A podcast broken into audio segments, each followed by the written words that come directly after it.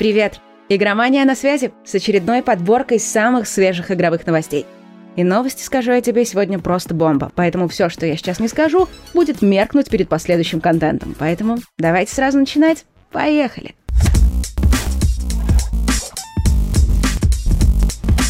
Один сталкер хорошо, а два еще лучше. Российская студия GFA Games анонсировала онлайновый шутер «Пионер». И это не какая-то сессионка, а полноценная игра-сервис сюжетной кампании. Согласно истории, катастрофа отрезала остров от остального мира загадочной аномалией. Игрокам нужно найти своих товарищей, а также добраться до могильника, который, похоже, и является источником всей чертовщины. Сюжет нелинейный. Например, можно будет выбирать, какой из четырех фракций присоединиться. А решения игроков будут влиять на группировки и ситуацию в регионе. Пионер заточен и под сингл, и под кооператив. Исследования мира, рейды, сражения с бандами и монстрами. Но на острове будут и места с особо ценным лутом, где разрешены убийства других игроков. Многие сравнивают проект со «Сталкером», но, судя по описанию, это скорее The Division в стиле советского постапокалипсиса. Игру делают уже 4 года, и сейчас команда насчитывает более 50 человек, то есть проект довольно серьезный. Тут подъехали новые откровения Джейсона Шрайера, а сейчас это самый надежный инсайдер в игровой индустрии. Вот только новости в этот раз не очень радостные. Космическая ролевая игра Starfield выйдет позже, чем многие надеются. Не раньше следующего года.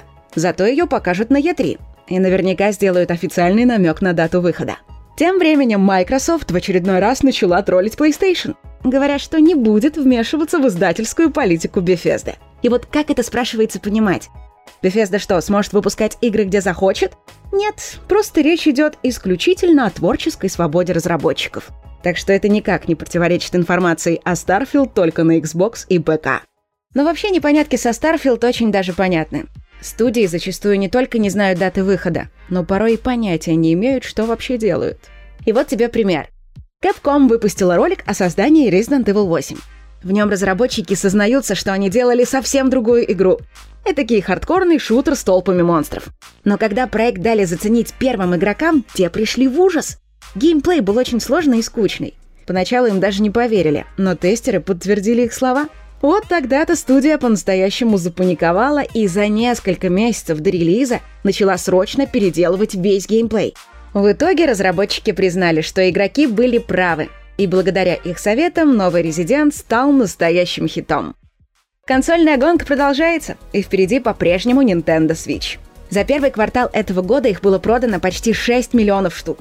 У PlayStation 5 результат в два раза хуже. Sony сумела продать чуть менее 3 миллионов консолей. А вот у Microsoft дела совсем плохи. Тираж новых Xbox оценивают всего в 1 миллион и 300 тысяч устройств. И не похоже, что дело в недостатке популярности. Компания явно испытывает серьезные трудности с производством консолей. А это значит, что ее отставание от конкурентов может и дальше увеличиваться. Ну а в это время Blizzard провела большой стрим, где рассказала о PvP-режиме Overwatch 2. И похоже, что главной его фишкой станет сокращение команд с 6 до 5 человек. Танк будет всего один, но при этом играть за него предстоит гораздо более активно, ведя за собой в бой всю команду. Но в целом Blizzard решила упростить игру и сделать ее ближе к обычным шутерам. Бои должны стать гораздо динамичнее, при этом роль каждого бойца существенно вырастет. У многих возник вопрос, если это так круто, так почему бы не добавить все на сервера прямо сейчас? Но студия заявила, что это очень сложно, и им пришлось очень много изменить, так что ждем выхода второй части. И еще несколько важных новостей прямо сейчас.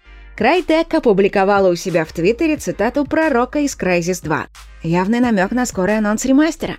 К слову, если верить добытым хакерам документам, игра изначально должна была выйти еще в прошлом августе. Анонсировано постапокалиптическое приключение Wasteland Vacation — Игроки должны будут пересечь на машине пустоши, населенные мутантами и бандитами. Благодаря процедурной генерации каждое путешествие будет уникальным. Релиз состоится летом 2022 года.